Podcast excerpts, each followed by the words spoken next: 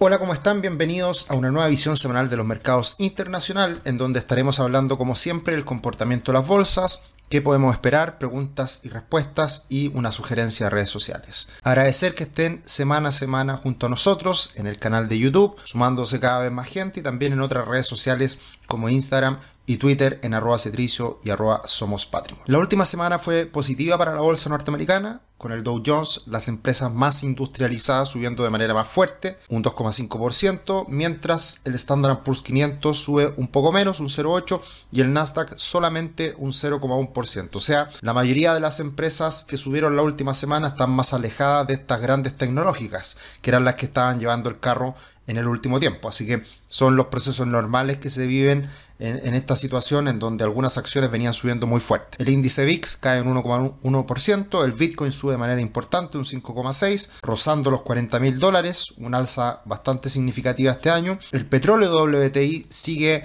entregándonos buenas noticias, cayendo un 1,5%, el oro sube un 3,4% y el cobre un 2,4%. Acá podemos ver el tablero general que está mayoritariamente en verde, pero destacan algunas empresas como Google, Nvidia, Microsoft que caen esta última semana y dan cuenta de que estos grandes, estas grandes tecnológicas no lo pasaron tan bien en los últimos días. Ahora, varios sectores están muy fuertes la última semana. Tenemos la verdad que industrial, real estate, el sector financiero, varios sectores que están bastante verdes y eso da cuenta de estas diferencias de los índices que comentábamos anteriormente. El rally de Santa Claus ya está acá presente, todos celebrando, un, ánimo muy positivo y, y la verdad que hemos visto cómo la bolsa norteamericana se acerca a máximos históricos. Eh, más allá de las preocupaciones y de las dificultades que podamos observar de cara al futuro para la bolsa norteamericana, por ahora el ambiente es muy optimista, es muy positivo. Y por ese motivo es que Investing esta semana nos comparte esta imagen, este cómics, que siempre son muy buenos, muy atingentes a lo que pasa en el día a día en la bolsa de Estados Unidos.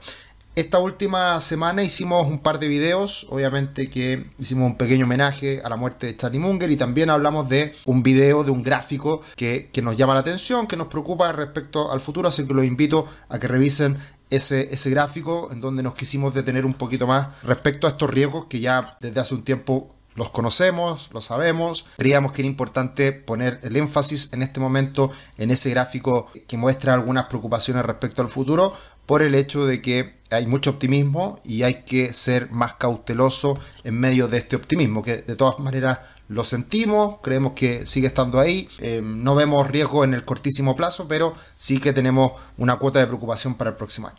En cuanto a noticias, la última semana, una buena noticia desde Europa, que la inflación se controla de manera importante y eso sin duda que es muy positivo porque eh, Europa venía un poco rezagado y, y distanciado de lo que pasaba con Estados Unidos, así que una buena noticia que baje la inflación, de esa manera el euro dólar cae y se fortalece momentáneamente el dólar a partir de esta situación. Cosa que cambia hacia el final de la semana por el hecho de que conocimos una mala noticia en el sector manufacturero. Sigue en zona de contracción en Estados Unidos. Son las señales de alarma que aparecen en Estados Unidos precisamente. Ahora, ¿por qué esto no golpea tanto a los mercados? Porque el sector manufacturero hace rato que ya dejó de ser tan importante en Estados Unidos. Entonces, si bien es una mala noticia y, se viene conociendo desde hace un tiempo este dato bajo 50 puntos, tampoco es algo que sea tan preocupante. Y Jerome Powell, absolutamente desconectado de la realidad, dice que todavía pueden seguir subiendo las tasas de interés, lo cual evidentemente el mercado no le cree. Hace rato que ya le dejó de creer y precisamente el mercado ha cambiado harto la última semana, que lo vamos a ver en pocos segundos más.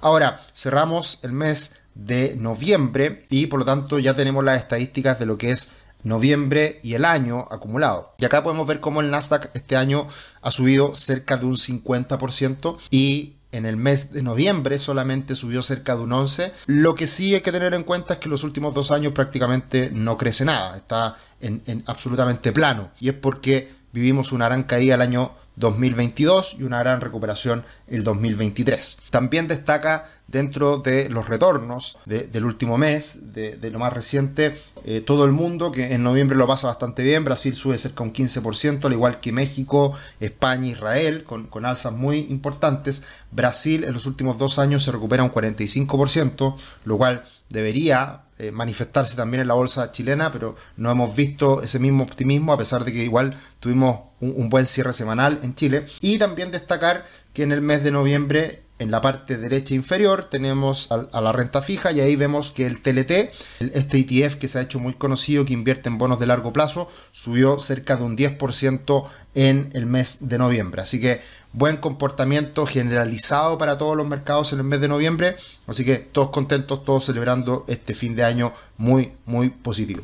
Y lo que les decía hace algún ratito atrás era que Jerome Powell está absolutamente desconectado de la realidad. El mercado espera ya con un 99% de probabilidad que la tasa se mantenga en la reunión del 13 de diciembre, pero lo más importante es lo que viene a futuro, y ahí cambia mucho el panorama esta última semana.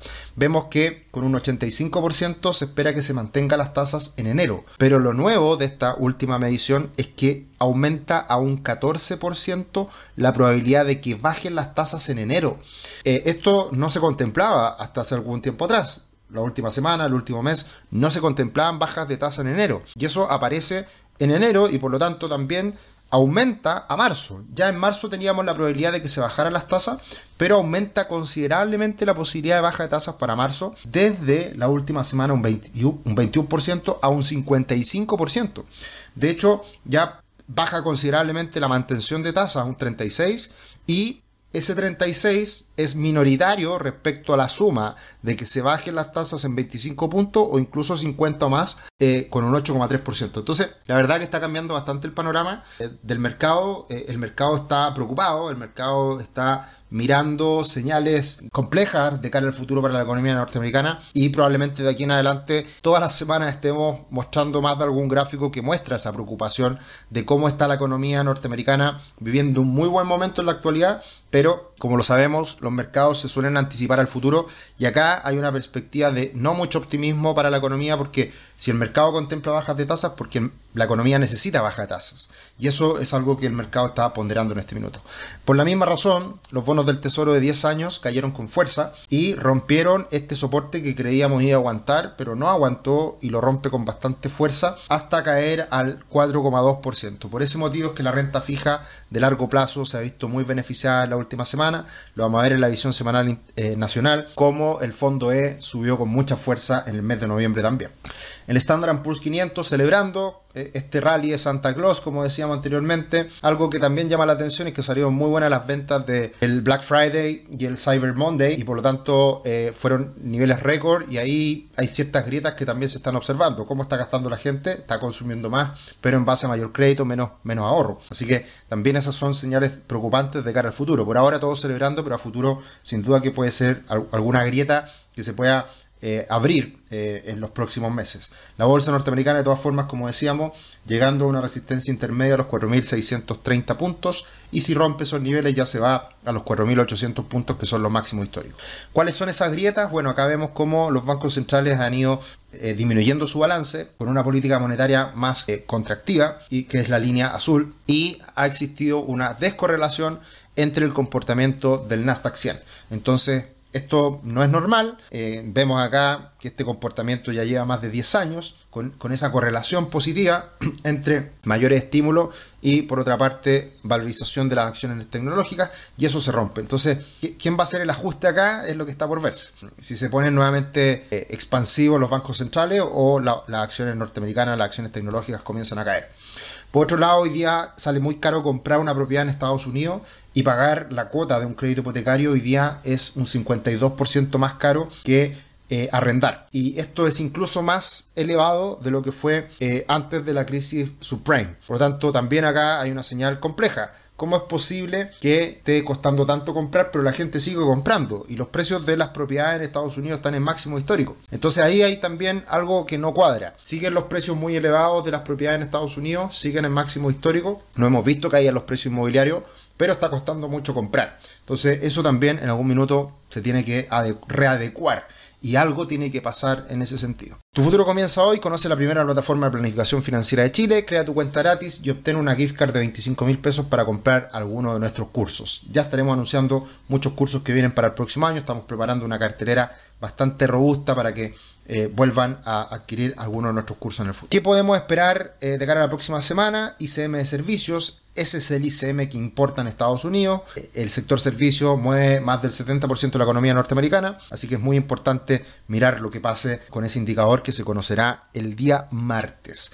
Y el día viernes, como todos los primeros viernes de cada mes. No siempre coincide con cuando ese primer día, viernes, es día 1 del mes. Entonces por eso esta semana va a ser el 8. Eh, tenemos em, la creación de empleo no agrícola y em, todos los datos relacionados a esas cifras. Así que va a ser importante conocer los datos de empleo, que va a ser ese dato más el de inflación. Los dos datos importantes para ver qué es lo que va a decidir la Fed, que lo más probable es que mantenga las tasas en la próxima reunión. Pero lo más importante, el comunicado posterior. Y en cuanto a este indicador Fear and Grid, lo tenemos en grid bastante fuerte. Todavía no está en extremo grid, pero eh, la verdad que esta codicia eh, está aumentando y por lo tanto ahí se puede ver el optimismo que hay en el mercado que todavía le podría quedar perfectamente un poco más de espacio. Sabemos que esto no funciona en los intermedios, sino que funciona en los extremos. Y cuando hay extremos, cuando hay que ponerse más nervioso, ya sea nervioso porque está, hay mucho optimismo y por lo tanto nervioso para vender, o nervioso porque estamos en, extremo de pesimismo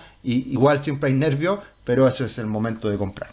Muchas gracias Comercial Hidalgo Chile que siempre nos escribe, eh, así que bueno, acá estamos para tratar de, de, aportar un granito de arena toda la semana y encantado de poder seguir entregando contenido como siempre ha sido nuestra promesa, contenido gratuito y estar acá en nuestro canal de YouTube tratando de entregar la mayor información posible, lo más objetiva posible y que les sirva a ustedes para tomar sus decisiones.